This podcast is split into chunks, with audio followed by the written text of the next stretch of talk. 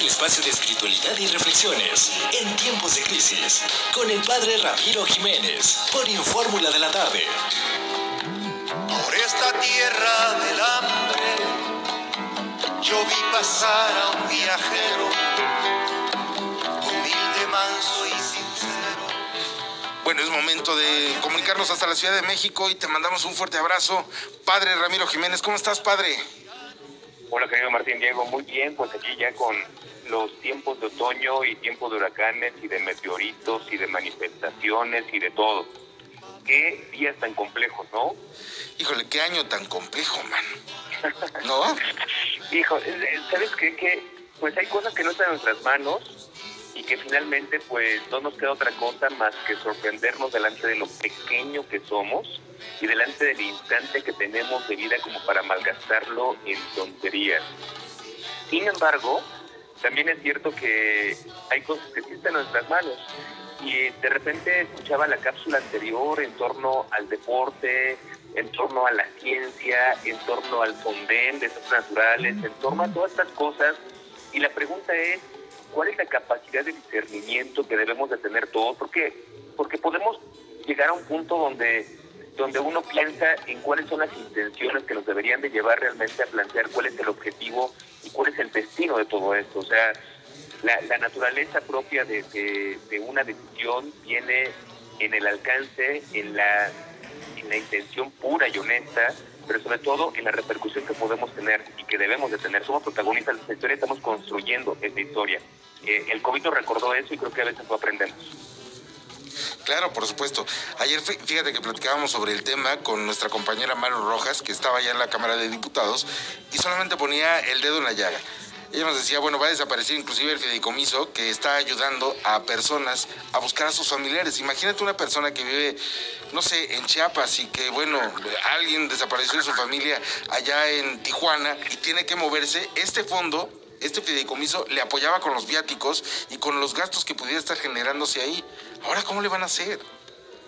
Y precisamente alguien del CONACYT eh, el día de ayer decía algo por el estilo, decía eh, amonestando o pues interpelando a uno de los senadores y le decía, estoy de acuerdo, pero ¿saben qué? Que entonces no lo quiten a todo, hagan auditorías para que precisamente vean dónde está el origen de esta corrupción, pero no quieran embarrar a todos cuando hay gente de muy buena voluntad y muy capacitada y aparte hay gente que tiene necesidad de estos fideicomisos para que podamos avanzar.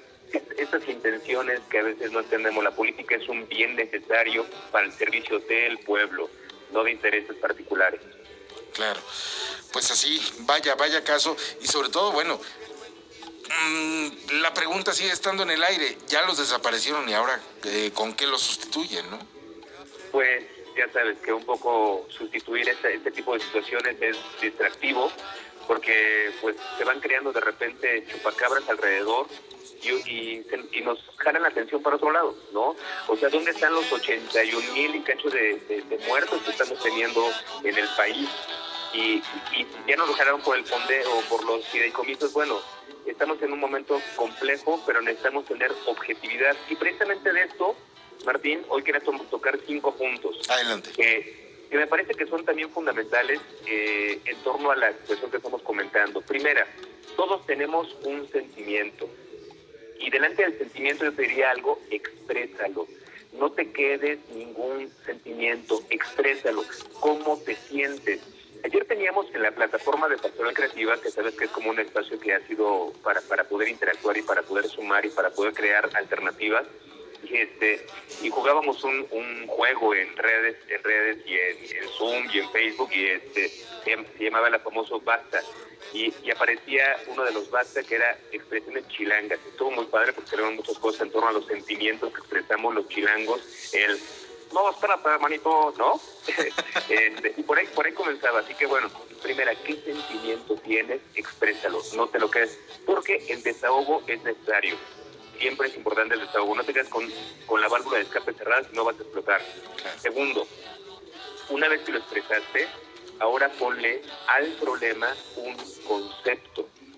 Si eres capaz de poder nom, nom, nominalizar, nominalizar este, de crearle un nombre, se me fue la palabra cita correcta, perdón, este, de darle un nombre al problema, darle un concepto ya te ubica dónde está el problema, cuál es el problema.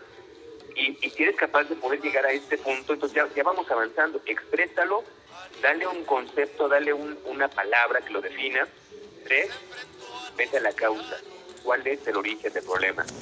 Porque en muchas ocasiones el problema a veces no está afuera, ¿eh? a veces está en nosotros. Y ese problema somos nosotros. Entonces, digo, también hay que ser honestos. Y para esta situación es un ejercicio de mucha conciencia y libertad para poder buscar el origen del problema. Por querer llevarla campechaneada, por querer llevarla suavecita, por querer llevarla a mi manera, no estamos buscando que el origen del problema, en el origen está la solución. Cuatro, todo tiene solución. Hay una posibilidad. ¿Con cuántas posibilidades cuentas? Y numéralas. ¿Cuáles son tus posibilidades? No seas como fantasioso, porque si queremos, no, como Pinky Cerebro, ¿te acuerdas de esta caricatura? Claro, claro. Hoy conquistaremos el mundo. No, no, no, que esté en tus manos. Y finalmente, ¿qué te toca? Iniciativa. Si tomas la iniciativa, verás que tú eres la, puedes ser la punta de solución para muchos problemas. ¿Cómo ves, Martín? Está interesante, muy de la mano con lo que venimos platicando el principio. Sí, sin duda alguna, y sobre todo, pues esta- esto, esto que tú nos estás poniendo aquí en la mesa, mi querido Ram, nos está ayudando o nos debe ayudar a ser cada vez mejor personas, porque estamos viendo nosotros que es lo que está necesitando ya nuestra sociedad, mejores personas, no necesitamos ser más, o sea, no, necesitamos tener, no necesitamos ser, necesitamos ser mejores personas y ya. Sí, sí, sí, pero, pero ser personas buenas, la bondad siempre va a estar en el camino de la justicia y de la misericordia. La bondad profunda no es solamente repartir sándwiches en las esquinas o globos de, ¿no? Claro. La bondad está en crear ambientes sanos y buenos, propositivos. Es una tarea mucho más profunda porque si hemos perdido esta parte, vemos una bondad particular y ninguna bondad, bondad es particular. Si es una real bondad, el bien es universal. Así es. Perfecto. Pues, eh, mi querido Ram, muchísimas gracias por esta reflexión. ¿Cómo te seguimos? ¿Dónde te encontramos? Pues ya saben que tenemos esta plataforma que se llama en Facebook Pastoral Creativa y tenemos en, en Twitter, en Instagram, en Facebook, en Zoom, diario tenemos misas, en fin, tenemos como muchas maneras de poder co- acompañar a la comunidad y estar con la comunidad. Seas católico o no seas católico, lo que importa es sumar todo lo que es humano, bienvenido es. Oye, está preguntando a- Aide Camarillo, ¿realmente eres sacerdote? Sí, sí, sí, sacerdote católico de la Ciudad de México. Alguna vez en Monterrey creo que te decía yo que el padre que salía de una funeraria me decía, oiga, ¿usted es sacerdote de dónde? Y yo, chilango padre. Ah, es un poco extraño usted. Dije, "Bueno, pues sí, soy un poco extraño, pero sí, sí, soy, sí, soy sacerdote católico. No se Perfecto. espanten, no se espanten. Muy bien, mi querido Ram, muchísimas gracias. Nos seguimos escuchando. Un abrazo a todos bendiciones. Dos para ti, muchísimas gracias. Es momento de una pausa y regresamos de voladas.